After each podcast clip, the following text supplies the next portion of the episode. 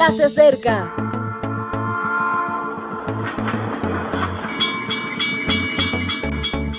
Partimos ya.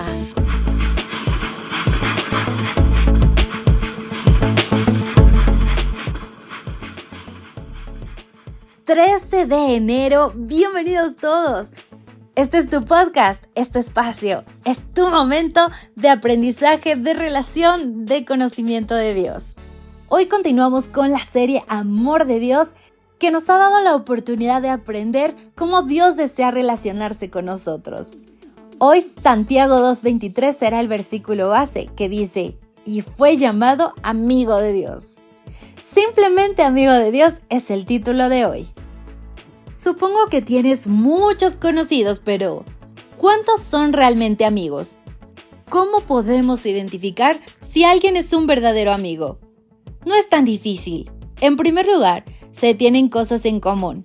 Las personas solemos agruparnos por afinidades y por sentirnos muy cómodas cuando esas afinidades crean vínculos. Una segunda característica es que los amigos tienen mucha curiosidad acerca de todo lo que tiene que ver contigo. Les gusta saber de tu vida, de tus historias, de tus ilusiones. Son de aquellos que te llaman después de un examen complicado para ver cómo ha ido. Los que te whatsappean constantemente en un viaje hasta que se quedan tranquilos porque has llegado a casa. Los que no se contentan con un bien cuando te preguntan cómo estás. Además, su relación contigo no se fundamenta en intereses personales. El vínculo es mucho más profundo que sacar partido de ti.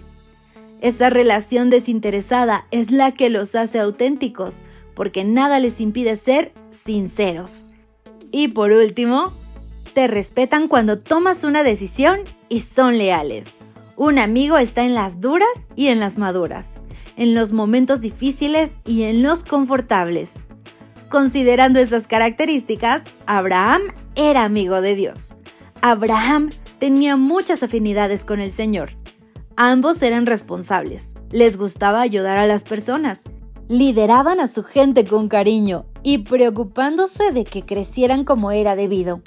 Ambos estaban esperanzados con que el mundo podía y debía mejorar. Abraham lo quería saber todo de Dios. Por eso colocaba espacios de oración allá por donde pasaba. Así podía sentarse a charlar con su amigo. El Señor de vez en cuando le visitaba y tenían debates muy interesantes, a veces acalorados, sobre todo por un asunto en Sodoma y Gomorra. Muchas noches mientras Abraham viajaba hacia la tierra prometida, el Señor le enviaba WhatsApps para saber cómo le iba. Recibió un montón de mensajes en Arán y en Egipto porque a veces Abraham se despistaba. Dios es pura generosidad y eso lo entendió el patriarca y comenzó una relación a corazón abierto, sin intereses. Hubo algún momento complicado con el asunto de Isaac y el sacrificio, pero triunfó la amistad por encima de lo personal. Dios le hablaba a Abraham sin tapujos, hasta cuando se equivocó con lo de Agar. Al final, se rieron un rato y llegó a este mundo Isaac. Ambos se respetaron mutuamente y disfrutaron de una amistad que permanecerá por la eternidad. Considerando estas características y considerando cómo es Dios, creo que podáis ser muy buenos amigos.